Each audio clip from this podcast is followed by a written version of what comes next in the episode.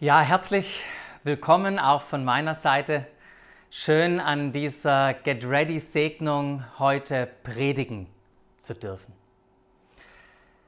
3,86 Kilometer schwimmen, 180,2 Kilometer Radfahren und dann noch 42,195 Kilometer einen Marathonlauf. Das sind die Distanzen des ältesten Triathlons der Welt, der auch als Ironman bezeichnet wird. Und ich weiß nicht, wie es euch geht, aber ich komme schon ins Schwitzen, nur wenn ich an diese Distanzen denke. Vor drei bis vier Jahren habe ich einen Film mit dem Titel Mit ganzer Kraft gesehen. Dieser Film beruht auf einer wahren Begebenheit. Ein im Rollstuhl sitzender, gelähmter Teenager, der weder schwimmen noch Radfahren noch laufen kann, möchte mit seinem Vater den Ironman absolvieren. Und der Film beginnt mit einem, einer monatelangen Vorbereitung eines intensiven Trainings mit Höhen und Tiefen, voller Rückschlägen, aber auch Erfolgserlebnissen. Und dann war es auf einmal soweit. Der Tag des Ironmans ist gekommen. Sie, Vater und Sohn, stehen mit tausenden anderen Athleten am Strand. Mit Neoprenanzügen, mit Schwimmbrillen warten sie auf das Signal der Startpistole, um sich ins Wasser zu schmeißen.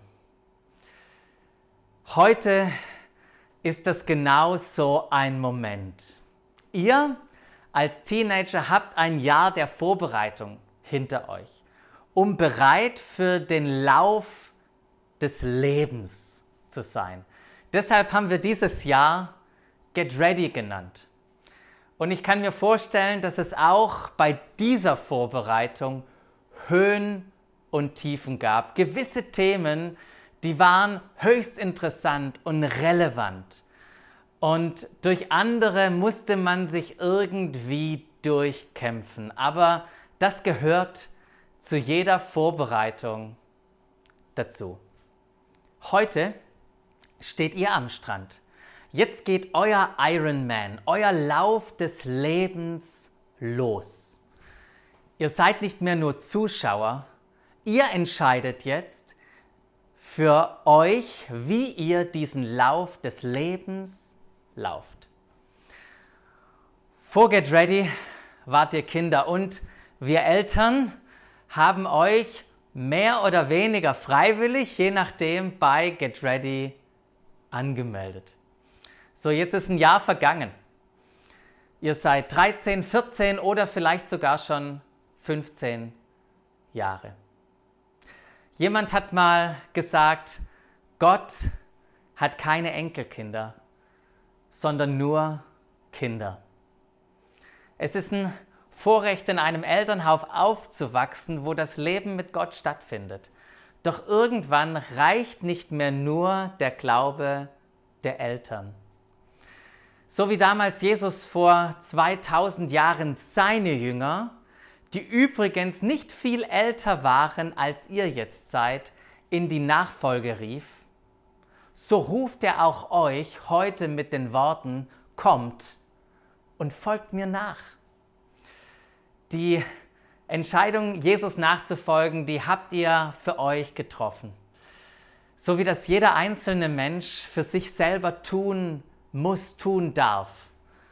Und wir finden es richtig stark, dass ihr seinem Ruf folgt. Und möget ihr ihn immer besser kennenlernen, während ihr ihm nachfolgt. Jesus lebte uns nicht nur vor, um uns zu zeigen, wie wir als Söhne und Töchter hätten leben können, sondern er ermöglichte es uns, dass wir Söhne und Töchter Gottes sein werden. Einfach dadurch, dass wir ihm, Jesus, dem Sohn Gottes, unser ganzes Vertrauen schenken. Als Gemeinde, da nutzen wir gerade dieses Workbook hier, um zu vertiefen, was es bedeutet, ein leidenschaftlicher Jünger zu sein, leidenschaftlich für Jesus zu leben. Und die neuen Themen hier aus dem Workbook, die sind gleichzeitig auch die Inhalte der Predigtserien, die wir heute abschließen. Und da heißt es als Titel, als Stadtgestalter leben. Das hat übrigens nichts mit dem Alter zu tun. Niemand hat ein Recht, auf dich herabzusehen, weil du noch jung bist. So formuliert es Paulus mal in einem Brief an den jungen Timotheus. Und euch würde er das gleiche schreiben. Als Stadtgestalter leben ist zum ersten etwas Persönliches. Doch wir sind nicht allein. Wir sind eine Vielzahl von Stadtgestaltern, die miteinander durch Christus verbunden sind zu einer Familie. Einer Familie mit Mission. Wie bei einer ganz normalen Familie besteht auch die Familie Gottes, unsere Familie aus mehreren Generationen. Und ihr gehört dazu. Eine Familie mit einer Mission, einem Auftrag, zu dem ihr, jugendliche Teenager, auch was ganz Wertvolles beitragen könnt. Genau das ist die Idee, die Jesus hat. Kommt, folgt mir nach, war nur der erste Teil seiner Einladung ich will euch zu Menschenfischern machen. So geht der Satz nämlich dann weiter. Jesus sagt hier, ihr seid nicht nur Zuschauer, ihr seid Teil von meiner Vision, ihr werdet tun, was ich tue. Ein Missiologe mit dem Namen David Bosch hat es folgendermaßen formuliert und gesagt, die Gemeinde hat keine Mission. Gottes Mission hat eine Gemeinde. Was für eine kraftvolle und perspektivenwechselnde Aussage. Ganz praktisch ausgedrückt bedeutet es, wir Menschen brauchen uns nicht selber etwas ausdenken und dann Gott fragen, ob er es segnen möchte, sondern wir fragen Gott, mit was bist du gerade beschäftigt? Was brennt dir auf dem Herzen? Was ist deine Mission und wie können wir Teil davon sein. Beim Lauf des Lebens ist es wichtig, dass man weiß, wozu man läuft und was das Ziel ist des Laufes. Stell dir vor, du stehst am Strand, bereit für den Lauf. Die Stadtpistole ertönt und der Iron Man geht los. Doch es ist überhaupt keine Strecke eingezeichnet und kein Ziel irgendwo erkennbar. Trotz intensiver Vorbereitung wirst du, wärst du völlig verloren und extrem herausgefordert. Ich meine, was kannst du tun? Entweder du bleibst einfach stehen und läufst gar nicht los oder du läufst los mit dem Risiko, nie irgendwo anzukommen oder einen riesigen Umweg auf das Ziel hinzuzugehen. Wenn wir euch heute an diesem Meilenstein eures Lebens senden und euch mit dem Startschuss zurufen, lauft, rennt los, den Lauf eures Lebens, dann möchten wir euch das Zielbild mitgeben, welches Gott hat.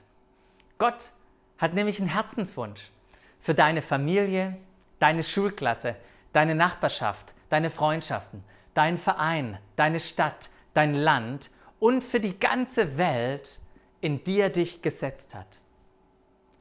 Wenn Gott das alles, alle diese Bereiche anschaut, dann sehnt er sich danach, dass all das komplett, ganz, heil, wohl, gesund wiederhergestellt ist. Dort soll eine Freiheit, eine Freude, eine Sicherheit, ein Vertrauen und Wohlbefinden erlebt werden. Gott benutzt für all dieses das Wort Shalom. Shalom bedeutet Frieden. Und Shalom kommt in der Bibel an unterschiedlichen Situationen vor. Beispielsweise bei Nehemia im Alten Testament, der nach Jerusalem ging, um die Stadtmauer dort wieder aufzubauen und wieder herzustellen. Und das Wort wird so verwendet, dass man sagen könnte, er schalomte die Mauer, als er den letzten Stein draufsetzte. Nehemia war übrigens nicht in Jerusalem geboren, sondern in Babylon. Dort lebte er und machte eine unglaubliche Karriere. Doch dann hörte er, wie es in der Stadt Jerusalem zugeht, wie die Stadt in Trümmern liegt, wie keine Schutzmauer mehr da ist und die Stadt deshalb schutzlos vor Feinden daliegt. Wie geht es uns, wenn wir von dem hören, was in unserer eigenen Familie, unserer eigenen Nachbarschaft und statt alles in Trümmern ist und schutzlos daliegt? Wenn wir aufmerksam herumblicken, dann sehen wir auf einer spirituellen Ebene, dass Menschen Gott fern geworden sind, sie ihn nicht mehr kennen und dadurch verloren und orientierungslos sind, wenn wir glauben, dass ihr Schöpfer einen Sinn, einen Plan mit ihrem Leben hat. Auf sozialer Ebene erleben wir, wie immer wieder Beziehungen zerbrechen und Menschen einsam und verletzt sind. Wir sehen, die Folgen von Armut, Drogenmissbrauch, Kriminalität, Mobbing und so weiter und welchen Schmerz dies alles auslöst. Grund dafür ist die Zerbrochenheit auf der systematischen, systemischen Ebene. Individualismus, Druck und Forderungen am Arbeitsplatz, der Umgang in, mit den Medien, Profitsucht in so vielen Bereichen und so weiter. Wie kann es hier zu einer Veränderung kommen, sodass Wiederherstellung geschieht und Shalom, das, was sich Gott wünscht, erlebt wird.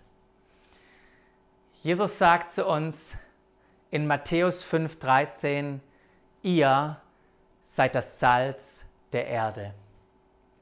Er sagt hier nicht, versucht Salz zu sein, sondern ihr seid das Salz der Erde, seid es. Jesus hat uns eine neue Identität geschenkt, die er mit unterschiedlichen Bildern beschreibt. Und hier mit Salz. Wir sind Salz. Salz ist ein faszinierender Mineralstoff. Ich habe mich da mal ein bisschen auseinandergesetzt und entdeckt, dass der schon sehr, sehr lange von den Menschen eingesetzt wird. Salz hat dabei drei primäre Funktionen. Die erste Funktion ist, dass Salz Fleisch und Fisch konserviert. Schon in Kochbüchern vor der Zeit, um die Zeit von Jesus, lesen wir davon, wie die Römer und andere Nationen Fleisch mit Salz eingerieben haben. Auch heute werden in Europa 80 bis 90 Prozent aller verarbeiteten Fleisch- und Wurstwaren gepökelt. So kann man das auch bezeichnen bezeichnen. Durch die Konservierung wird das Fleisch vor dem Verderben gerettet. Das Salz hat also eine lebenserhaltende Wirkung. Genauso wie der Glaube, der bei der spirituellen Verlorenheit von Menschen Rettung schafft. Die zweite Funktion von Salz ist, dass Salz antiseptisch bei Wunden wirkt und die Heilung fördert. Wir haben das selber schon als Familie erlebt, wie große Wunden viel, viel schneller durch den Salzgehalt in der Meeresluft geheilt wurden. Keine gute Idee von mir war damals, als wir in Israel am Toten Meer waren, ich eine kleine Wunde hatte und dann in dieses hochkonzentrierte Salzwasser rein bin. Das hat ganz schön gebrannt. Aber das Salz, das hat eine, eine heilende, reinigende, versöhnende Wirkung. Und genauso wie das Salz schafft die Liebe Versöhnung und heilt den sozialen Schmerz der Menschen. Und die dritte Funktion von Salz ist, dass Salz Geschmack hervorbringt und das, die Sachen ergänzt mit dem wichtigen Nährstoff. Vielleicht habt ihr das auch schon erlebt, beim gemeinsamen Spaghetti kochen. Der eine stellt den Topf mit Wasser hin und der kommt zum Kochen und der andere, der schmeißt die Spaghetti in den Topf. Jeweils beide dachten, der andere hat sich um das Salz gekümmert. Aber am Ende war kein Salz drin und das Essen, die Spaghetti schmecken einfach nur nach gar nichts. Verwendet man jedoch Salz beim Kochen und beim Essen, dann erlebt man, wie der Geschmack verstärkt wird und manchmal erst so richtig zum Vorschein kommt. Ja, und außerdem bekommt ein, ein Körper, auch wenn er einen Marathon läuft, durch Salz einen wichtigen Nährstoff, den wir brauchen, um gesund zu sein. Das Salz hat also eine geschmackliche und eine verstärkende Wirkung. Und genauso dürfen wir mit Hoffnung das Gute in unserer Welt verstärken und Gottes Wahrheit in die systemische Zerbrochenheit hineinbringen, damit Dinge heil und gesund werden und dass es zu einem Shalom kommt. Ihr seid das Salz der Erde. Und dann heißt es weiter, wenn jedoch das Salz seine Kraft verliert, womit soll man dann noch salzen? Wisst ihr, Gott hat sich entschieden, seine Mission durch jeden einzelnen von uns zu verwirklichen. Wir dürfen gemeinsam Christus in dieser Welt sichtbar machen und Glaube, Liebe und Hoffnung für die Welt erlebbar machen. Das ist der Weg, Gottes, wie sein Shalom durch uns als Salz in jede Ecke dieser Welt kommt. Aber es liegt nun an uns, mit der Verlorenheit der Menschen, dem Schmerz und der Zerbrochenheit in unserer Welt in Berührung zu kommen. Denn nur so, wenn wir den Salzstreuer verwenden, wenn wir uns mit dieser Welt in Berührung geben und in Berührung kommen, dass das Salz seine Kraft entwickelt. Lasst uns füreinander und für die Welt Salz sein und die Wirkung entfalten, die uns zugedacht ist. Zurück zum Strand. Heute ist euer Start in eine neue Lebensphase. Ihr wisst jetzt, wozu man läuft und was Gottes Ziel ist. Im Film stand der Teenager nicht alleine da. Sein Vater war in der gesamten Vorbereitung dabei und hat gemeinsam mit dem Sohn dann den ganzen Ironman gemeistert. Wenn wir und Jesus euch nun den Startschuss geben, dann dürft ihr gewiss sein, dass er zu seinen Versprechen, zu seinen Verheißungen steht. Er wird beim gesamten Lauf des Lebens bei euch sein. Er wird euch führen, leiten und durchtragen und er wird euch alles geben, was ihr für diesen Lauf des Lebens benötigt. Es ist nicht immer einfach, diesen Lauf zu laufen, aber ihr werdet dabei lernen und ihr werdet dabei reifen. Ihr werdet erleben, wie das Wort Gottes in euch Kraft entfaltet. Ihr werdet den Heiligen Geist erleben und in alledem auch wissen dürfen, dass ihr Träger des Shalom Gottes seid. Seid gesegnet für die nächste Phase eures Lebens. Amen.